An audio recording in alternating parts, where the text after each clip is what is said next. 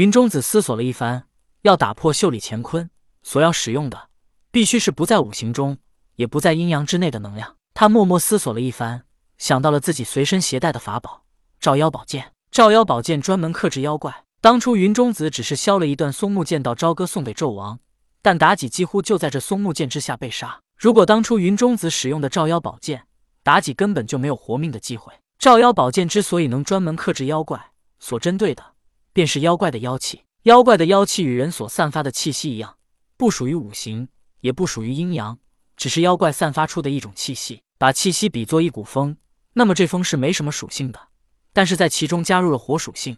这风就变成了火风，妖气是无属性的，但是因为散发妖气的妖怪不同，他们修炼功法不同，还有身体五行属性不同，导致妖气散发出来会掺杂许多其他属性。正如打神鞭专门打神，缚妖所专门缚妖一样，打神鞭打神是不分神灵什么身体属性的，直接打的就是元神。神灵的元神就仿佛是妖怪的妖气一般，没有任何属性。同样的，因为神灵的修为、香火和功法。而表现出不同的属性，缚妖所束缚的也是妖怪的妖气。妖气没有属性，但是任何妖怪都会散发妖气，所以缚妖所能束缚任何妖怪。想到照妖宝剑，云中子从乾坤袋里将其取了出来。只见这宝剑长三尺，有道道符文显现其上。云中子用力一抛，照妖宝剑飞到虚空之中。之后，宝剑胀大，朝着天空猛地劈了一下。云中子所料不差，照妖宝剑能对付妖怪，它的无属性。也把整个虚空给劈开了一个裂缝，裂缝出现，仿佛太阳照耀大地，照亮了整个空间。只是可惜，裂缝来得快，去得更快，整个空间又陷入了黑暗当中。外面的渡厄真人一直注意着衣袖中的情况，他看到云中子用照妖宝剑把袖里乾坤给劈开了，他并未在意。袖里乾坤内里是个完整的空间，纵然短暂的劈开，也会很快合拢。而云中子也发现了，空间虽然暂时被劈开，但还会很快合拢，所以。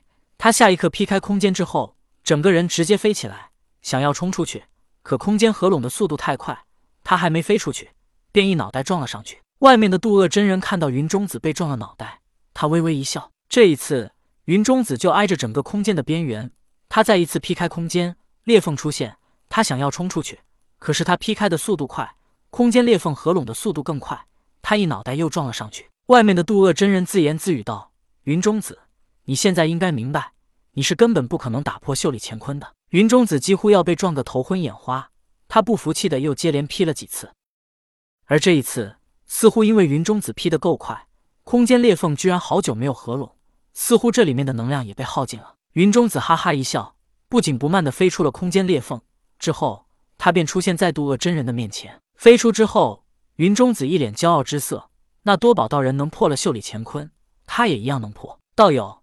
你的袖里乾坤已经被我破了。渡厄真人脸色不变，如果他不暗中控制，云中子根本不可能劈开袖里乾坤。当然，云中子确实劈开了，但劈开之后，他劈的有多快，裂缝的融合速度就有多快，让云中子根本不可能出来。只不过最后渡厄真人主动控制袖里乾坤，故意放云中子出来了，但云中子却不知，以为自己确实有这么强。渡厄真人不动声色的说道：“既然道友破了袖里乾坤。”如今便可前往西方。云中子没有直接走，而是不屑的说道：“道友的袖里乾坤，我以为是多么高明的法术，原来也不过如此。”渡厄真人气得差点吐血。